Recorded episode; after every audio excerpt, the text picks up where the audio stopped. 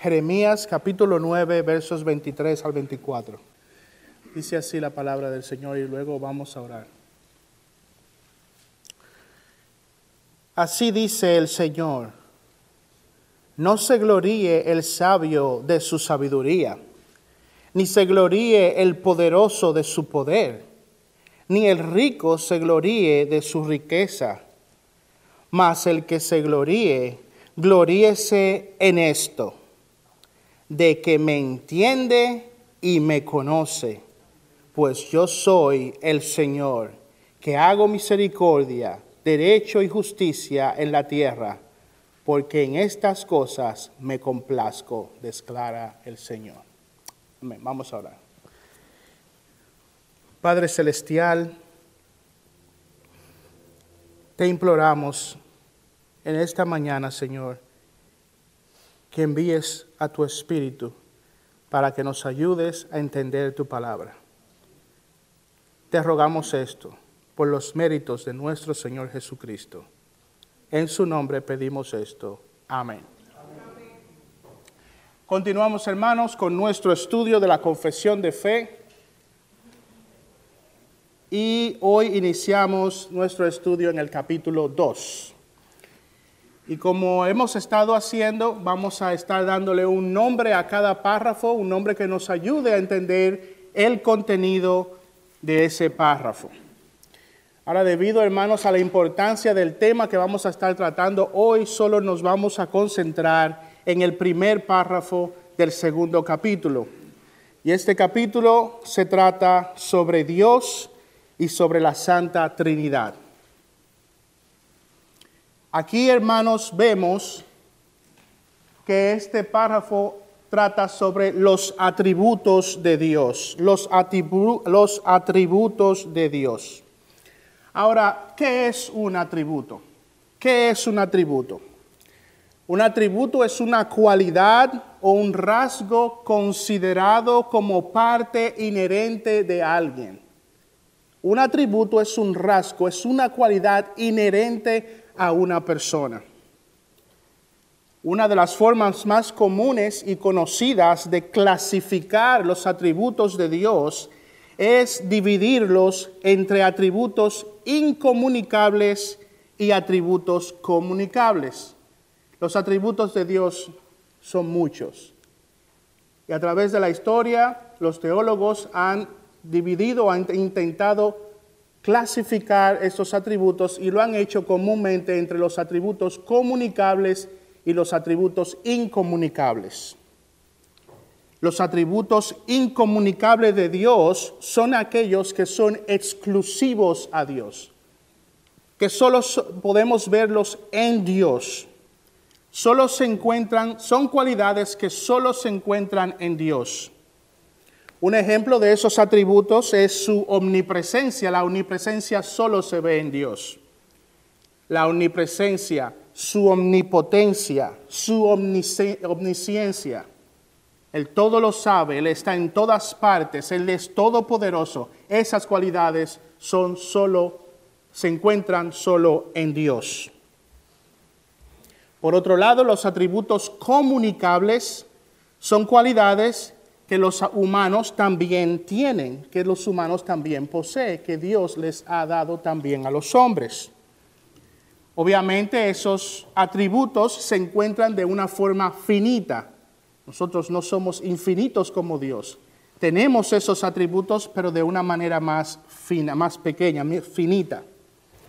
Esos atributos comunicables son aquellas cosas que Dios le otorga a los hombres para que de alguna manera reflejen el carácter de Dios. Un ejemplo de esos atributos es el amor, la justicia, la fidelidad, la santidad. Esas son cualidades que se encuentran tanto en Dios como en los hombres. Obviamente en Él se encuentran de manera infinita y en nosotros se encuentran de manera finita. Ahora, si nos fijamos, los escritores de la confesión no clasifican los atributos de Dios de esta manera, sino que más bien los han dividido en grupos o categorías. ¿Cuáles son entonces los atributos que encontramos en Dios? Bueno, el primer atributo que encontramos es su singularidad, la singularidad de Dios. Dice la confesión, el Señor nuestro Dios es un Dios único, vivo y verdadero. Nuestro Dios es único, vivo y verdadero. Es un Dios único. Los escritores, si se fijan, los escritores de la confesión comienzan de la misma manera en como la Biblia comienza describiendo a Dios. Aquí ellos no, no dan ningún esfuerzo por probar con argumentos racionales la existencia de Dios. Ellos simplemente van y afirman la, existencia de Dios. Nuestro Dios es único, vivo y verdadero. Ellos no dedican ningún tiempo a probar con argumentos la existencia de Dios. Y es lo mismo que hace Génesis capítulo 1, versículo 1. Dice, en el principio creó Dios los cielos y la tierra. El Señor por su Espíritu no dedica ningún tiempo a probar su existencia. Él la asume directamente. La singularidad de Dios descansa en el hecho de que Él es único. No hay otro como Dios. Isaías capítulo 45, versículo 5 dice, yo soy el Señor no hay ningún otro fuera de mí, no hay Dios. Dios es único, no hay otro como Él. Esa es su singularidad. Dios es único, entre muchas razones, Dios es único también por la singularidad de su ser. Él es único. Deuteronomio capítulo 6, versículo 4 dice, escucha, oh Israel, el Señor es nuestro Dios, el Señor es uno. Primera de Corintios capítulo 8, versículo 4 dice, sabemos que un ídolo no es nada en el mundo y que no hay sino un solo Dios. Eso es parte de su singularidad, como Él, Él es el único. No hay otro Dios, no existen otros dioses. No hay uno como Él y Él es el único. Aquellos llamados dioses son dioses falsos, absolutamente falsos. Esos dioses están muertos. Esos dioses no son reales. Esos dioses no tienen una existencia real. Tienen ojos, pero no ven. Tienen oídos, pero no oyen. Tienen boca, pero no hablan. No existen, no son verdaderos dioses. Jeremías capítulo 10, versículo 10 dice, pero el Señor es el Dios verdadero. Él es Dios vivo y el Rey eterno. Él es Dios, único como Él. Y Él es distinto a los dioses paganos, a los dioses falsos. Él está vivo y Él es verdadero. No hay ningún otro como Dios. Él es único, Él está vivo y Él es verdadero. El segundo atributo que los escritores de la confesión nos presentan es la independencia de Dios, la independencia de Dios. Dicen, cuya subsistencia está en Él mismo y es de Él mismo, infinito en su ser y perfección. Su subsistencia está en Él mismo y depende solo de Él mismo y Él es infinito en su ser y perfección. La independencia de Dios podría también ser llamada la autoexistencia de Dios, o como algunos teólogos han llamado la aceidad de Dios.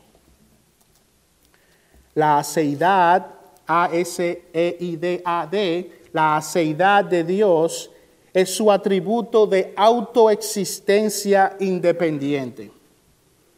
Todo en el universo, hermanos, tiene una causa. Todo lo que existe es el resultado de una causa. Pero Dios no es el resultado de una causa, Él es la causa sin causa. Nuestro Dios no es el resultado de un producto, Él no es el resultado de otra cosa. Todo lo que vemos en el universo, todo lo que conocemos en el universo ha sido creado, pero Dios es el creador increado. La aceidad de Dios significa que Él es aquel en quien todas las demás cosas encuentran su origen y existencia. Ahora, noten que los escritores de la confesión usan la palabra, usan la palabra subsistencia. Dice cuya subsistencia está en él mismo. Esto quiere decir, hermanos, que su existencia y su vida continua es en sí mismo y en Él mismo. Dios no depende de nadie para subsistir. Dios no tiene la necesidad de ayuda para existir. Dios no depende de otra cosa para existir y subsistir. Él es la causa de su propia existencia. Él no necesita de ningún apoyo. Hechos capítulo 17, versos 24 y 25 dice, el Dios que hizo el mundo y todo lo que en él hay, puesto que es Señor del cielo y de la tierra, no mora en templos hechos por manos de hombres, ni es siervo, perdón, ni es servido por manos humanas, como si necesitara algo. Nuestro Dios no necesita de absolutamente nada para existir. No depende de absolutamente nada para existir. Él es infinito en su ser, Él es autosuficiente, Él es completamente independiente de todo. No es como esos dioses del Olimpo necesitaban de las oraciones de sus súbditos para encontrar su poder. Dioses falsos. Nuestro Dios es el Dios vivo y verdadero y Él no depende de absolutamente nada. El tercer atributo que nos presentan los escritores de la confesión es la incomprensibilidad o el misterio de Dios la incomprensibilidad o el misterio de Dios. Dice la confesión, cuya esencia no puede ser comprendida por nadie sino por Él mismo, cuya esencia, quien Él es, no puede ser comprendida por nadie, solo Él sabe quién Él es. Nadie puede comprender lo que Dios es en su esencia. Y si alguien nos llega a preguntar, ¿quién es Dios? Y si alguien nos lleva a preguntar, ¿qué es Dios? La respuesta es sencilla. La respuesta es lo que dice la Biblia. Él es Dios. ¿Quién es Dios? ¿Qué es Dios? Él es Dios. Éxodo capítulo 3, versículo 13 y 14 dice, entonces dijo Moisés a Dios, he aquí, si voy a los hijos de Israel y les digo, el Dios de vuestros padres me ha enviado a vosotros, tal vez me digan, ¿cuál es su nombre? ¿Qué les responderé? Y dijo Dios a Moisés, yo soy el que soy. Punto. Yo soy el que soy. ¿Quién es Dios? Él es. Él es Dios. Y no podemos tratar de especular o de tratar de responder a esta clase de pregunta, porque nada de lo que nosotros digamos va a poder apuntar a la realidad de la esencia de quien Dios es. Porque lo finito, nosotros lo finito, no podemos contener o comprender lo infinito.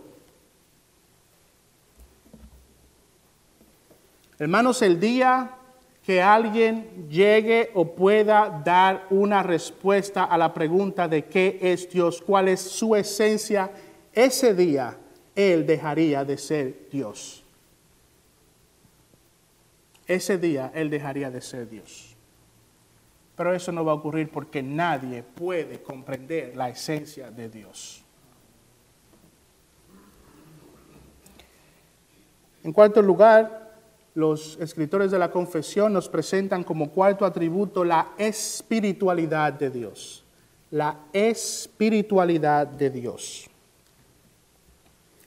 Aquí la espiritualidad de Dios se divide en varias características. Dicen, Él es espíritu purísimo, invisible, sin cuerpo, miembros o pasiones el único que tiene inmortalidad y que habita en luz inaccesible.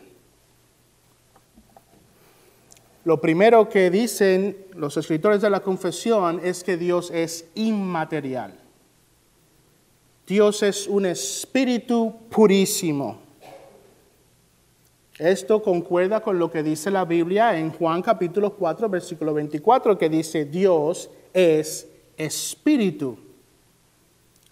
Ahora, al decir que Dios es espíritu purísimo, ellos no solamente están apuntando a la inmaterialidad de Dios, pero al mismo tiempo hablan de que Él es un Dios, un espíritu sin pecado, impecable, absolutamente puro. Él es un espíritu purísimo. Lo segundo que dicen es que Él es invisible. Y podemos confundirnos porque puede haber espíritus visibles, pero Él es espíritu, Él es puro y Él es invisible. Dios no puede ser visto con los ojos humanos. Dios no puede ser observado por nosotros. Dice Primera de Juan, capítulo 4, versículo 12, a Dios nadie le ha visto jamás. A Dios nadie le ha visto jamás. Y eso contradice lo que muchos en el mundo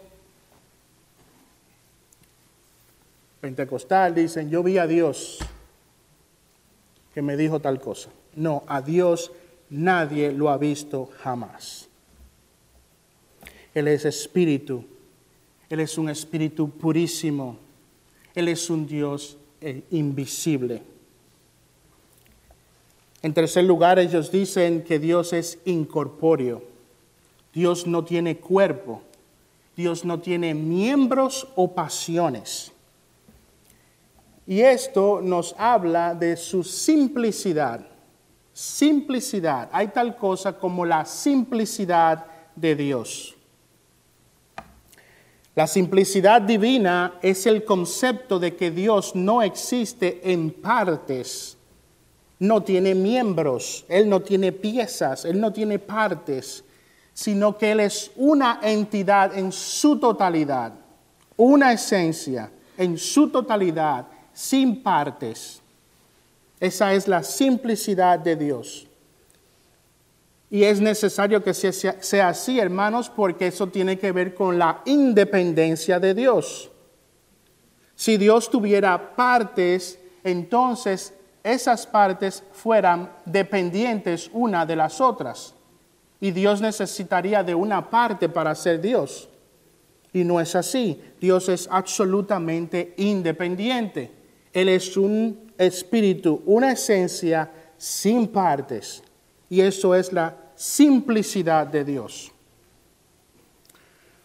Por otro lado, hermanos, ellos hablan de la realidad de que Dios es sin pasiones. Él es un cuerpo, sin miembros o pasiones. La palabra pasiones no significa que no hay nada en Dios que refleje emoción. Eso no es lo que quiere decir, que Dios no ama, por ejemplo, o que Dios no se enoja. Sí, Dios ama, Dios se enoja, Dios se entristece. La palabra pasiones usada aquí significa que Él no está suscrito o siendo dominado por ningún tipo de sentimiento. Esto quiere decir, hermanos, que Dios no cambia. Dios, por ejemplo, no está enojado hoy con un pecado. Dios no está enojado hoy con el pecado y mañana se encuentra que ese pecado a lo mejor no está tan mal. Dios no está sujeto a ese tipo de pasiones. Dios es el mismo hoy, mañana y siempre y lo que él encuentra mal hoy, lo que le entristece hoy, lo que él ama hoy, el mañana lo amará, el mañana lo odiará, eso mañana le entristecerá. Él no está sujeto a cambios.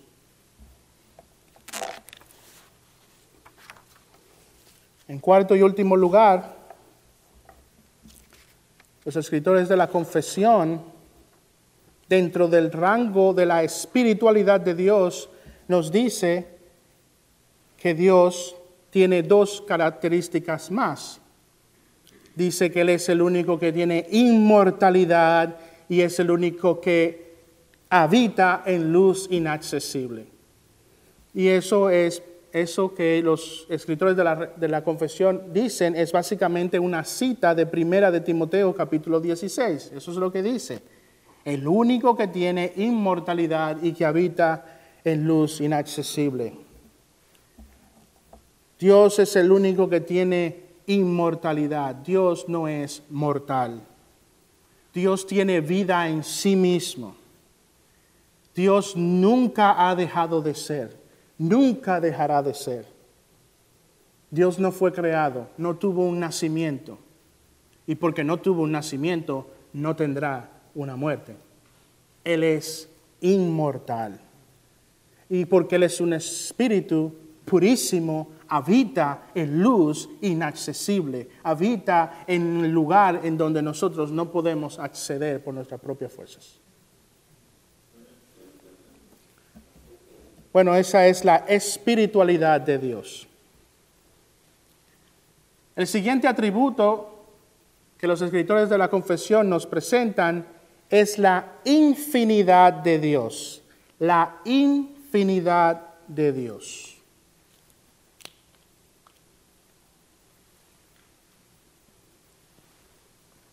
Dice así. Él es inmutable, inmenso, eterno, inescrutable, todopoderoso, infinito en todos los sentidos, santísimo, sapientísimo, libérrimo, libérrimo absoluto. Estas palabras son un poco complicadas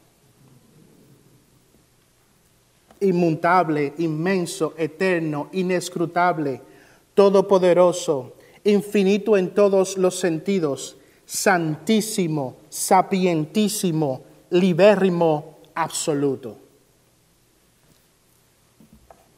Aquí los escritores de la confesión nos presentan nueve cosas específicas en cuanto a la infinidad de Dios. Lo primero que nos dicen es que Él es inmutable inmutable. Esto quiere decir que Dios no cambia. Dios no está sujeto a cambio. Dios no se hace más viejo. Dios no decae. Él es el mismo. Él es inmutable. Malaquías capítulo 3, versículo 6 dice, porque yo, el Señor, no cambio. Dios no cambia. Ahora bien, hermanos, esto no quiere decir que Dios está inmóvil o inactivo, sino que esto quiere decir que Dios no cambia en cuanto a su ser, en cuanto a su carácter, en cuanto a lo que Él es, en cuanto a su esencia. Dios no cambia. La eternidad y la eternidad y la eternidad pasa, tiempos vienen y van y Dios es el mismo. Ahora, hay varias razones, hermanos, hay varias razones lógicas por las cuales Dios debe ser inmutable o por las cuales Dios es inmutable. En primer lugar, si algo cambia, si algo sufre transformación, debe hacerlo dentro de un estado cronológico, debe de hacerlo dentro del tiempo. Sin embargo, como vimos, Dios es eterno. Dios existe fuera de los límites del tiempo. Dios no vive bajo las limitaciones del tiempo. Y por eso Él es inmutable. Porque si hubiera en él cambio, eso quiere decir que él estuviera sujeto a los límites del tiempo, porque ese cambio se estuviera realizando cronológicamente, una cosa detrás de las otras. Y eso no ocurre en Dios. Él, él vive en un constante momento eterno. Dios no está sujeto a las limitaciones del tiempo. Él está fuera del tiempo Dice la palabra que Él conoce el final desde el principio. En segundo lugar, la inmutabilidad de Dios es necesaria para su perfección. Porque si algo cambia, cambiaría o para bien o para mal. Pero Dios es perfecto. Dios es absolutamente perfecto. Y eso quiere decir que Él no puede ser más perfecto. Él no puede cambiar para bien. Ya no hay nada más perfecto que Dios. Pero porque el Espíritu Santo, puro, Él no puede cambiar para mal. Entonces su inmutabilidad es necesaria para su propia perfección. Él no es más santo. Él no puede ser más santo. Él es todo lo santo que algo santo puede ser. Él no puede ser más perfecto. Él es todo lo perfecto que algo perfecto puede ser. Y Él no puede ser menos santo. Y Él no puede ser menos perfecto. En ese sentido, Él es inmutable. Él no cambia. En tercer lugar, la inmutabilidad de Dios, hermanos, tiene que ver con su omnisciencia. Tiene que ver con su omnisciencia, con el hecho de que Dios lo sabe absolutamente todo. Dios no puede aprender algo nuevo, porque Él ya lo sabe absolutamente todo. No hay un nuevo descubrimiento que sorprendió a Dios. No hay una nueva hazaña tecnológica que llamó la atención de Dios. Wow, pero Elon Musk la hizo bien ahora. Mira, me sorprendió. Dios no puede saber algo más. No hay nada fuera de su conocimiento. Él no puede aprender. Y eso es parte de su inmutabilidad. En segundo lugar, hermanos, como parte de su infinidad, Dios es inmenso. Dios es inmenso y esto es lo que comúnmente se conoce como la omnipresencia de Dios. Dios está en todas partes. Dios llena todos los espacios. Dios no está limitado por ningún espacio. No hay ningún lugar en la tierra y fuera de la tierra donde Dios no esté. Omnipresente, inmenso. Jeremías 23, 24 dice, ¿podrá alguno esconderse en escondites de modo que yo no lo vea? Declara el Señor. ¿No lleno yo los cielos y la tierra? Declara el Señor. Hermanos, no llena Él los cielos y la tierra. Él es inmenso. No hay lugar al que tú puedas ir donde Dios no esté. Un ingrediente importantísimo para el temor del Señor, su omnipresencia. Ahí en tus pensamientos, ahí está Dios. Ahí en tus secretos, ahí está Dios. Él lo ve absolutamente todo. Él lo conoce absolutamente todo. No hay ningún lugar donde tú puedas irte donde Dios no esté.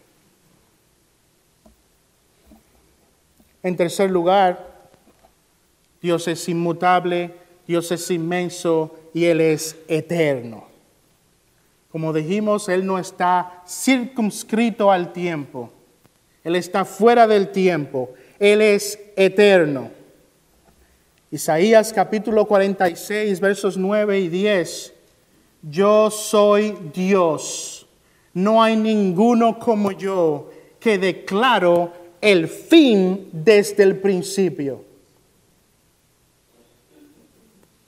No hay nada fuera de la historia que no sea comprendido y entendido por Dios. Más aún, controlado, dirigido, sostenido por Dios. No hay un día nuevo para Dios, porque un, año son, un día son como mil años y mil años son como un día. Él es eterno. Y todo lo que hemos visto nos habla de esa cuarta característica de su infinidad. Él es incomprensible. Dios no está limitado por, nuestra, por nuestro insignificante conocimiento.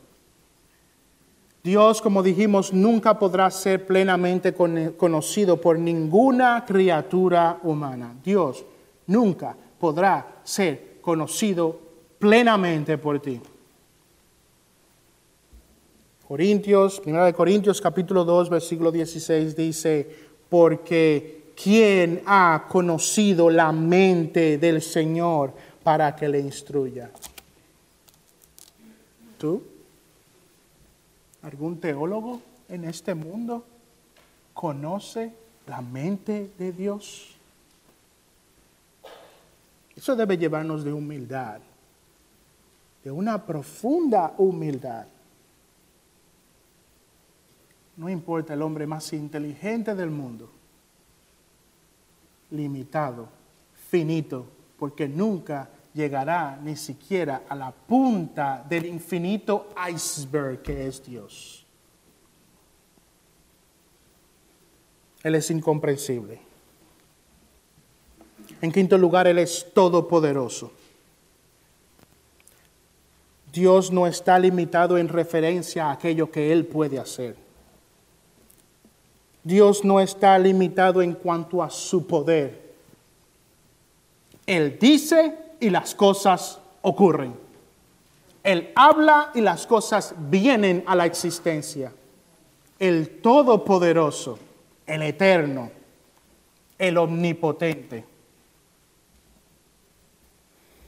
Dios no está limitado por el cambio, por el espacio, por el tiempo, por nuestro conocimiento o por cualquier limitación de su poder. Dios es infinito. Ahora, luego de presentar estos cinco atributos de la infinidad de Dios, los escritores cierran con cuatro afirmaciones. Dicen que Él es santísimo, sapientísimo, libérrimo y absoluto. Él es santísimo. Él está marcado por una integridad y una impecabilidad absoluta. Dios no puede hacer nada malo, Dios no puede tener relación con nada malo. Él es sapientísimo, Él lo conoce todo, conoce todas las cosas reales o puede conocer todas las cosas posibles, no está limitado por tu propia imaginación. Él es libérrimo, Él es libre de hacer lo que le plazca. Él hace conforme a su voluntad y hace lo que a Él le plazca. Él es absolutamente libre. Y por último, Él es absoluto, porque no hay nadie mayor que Él. Él es el gran fin de toda la existencia. Y por Él y para Él son todas las cosas. Nuestro Dios, hermanos, es infinito, infinito.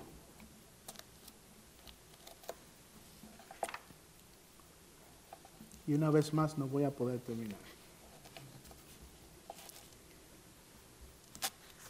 Hermanos, quiero, por último, nos quedamos en, la, en el atributo número 6, continuaremos en la próxima ocasión.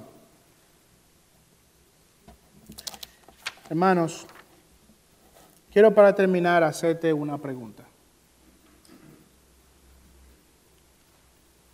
Estas cosas que hemos estado viendo sobre Dios, su singularidad, su independencia, su misterio, su espiritualidad, su infinidad, mientras las hemos estado estudiando, hermanos.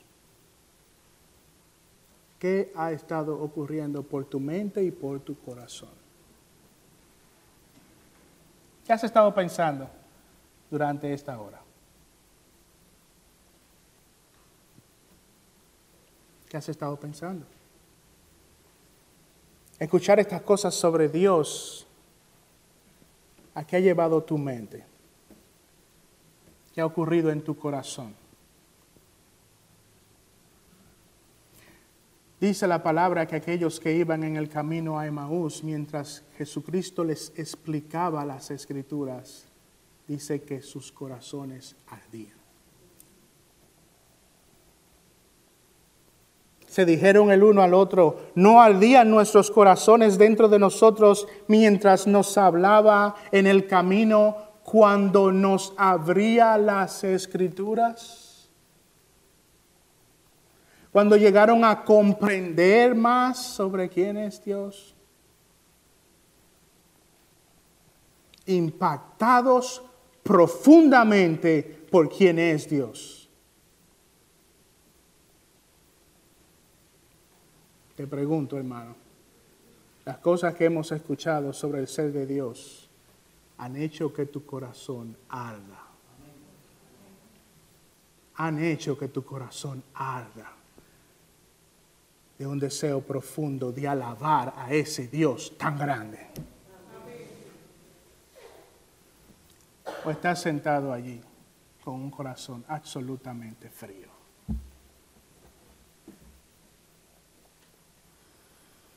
Escuchar sobre los atributos de Dios, hermanos, ha producido algo de humildad en tu corazón.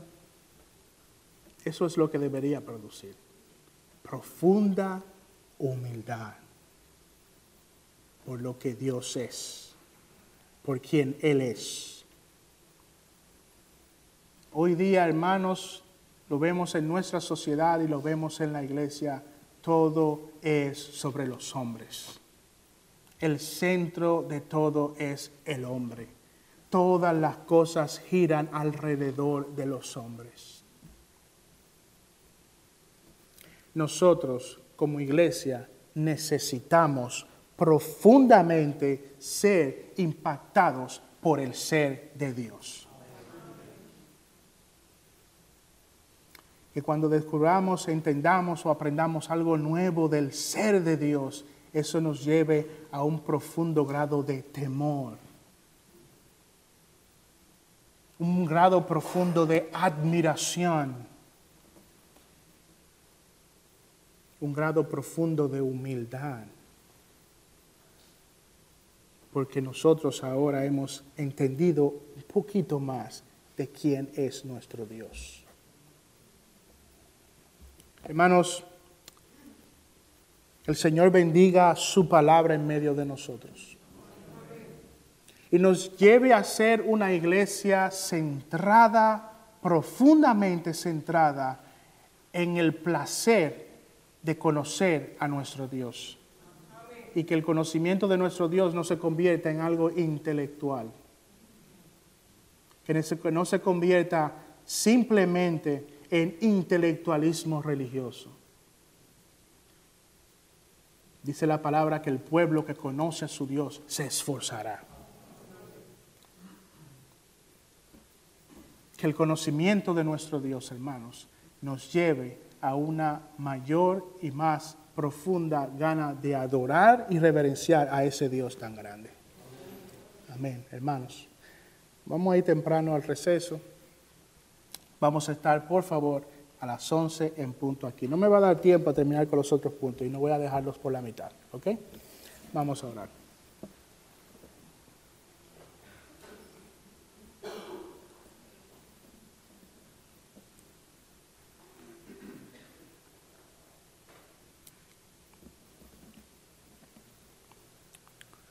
Oh Dios trino, grande eres tú, Señor.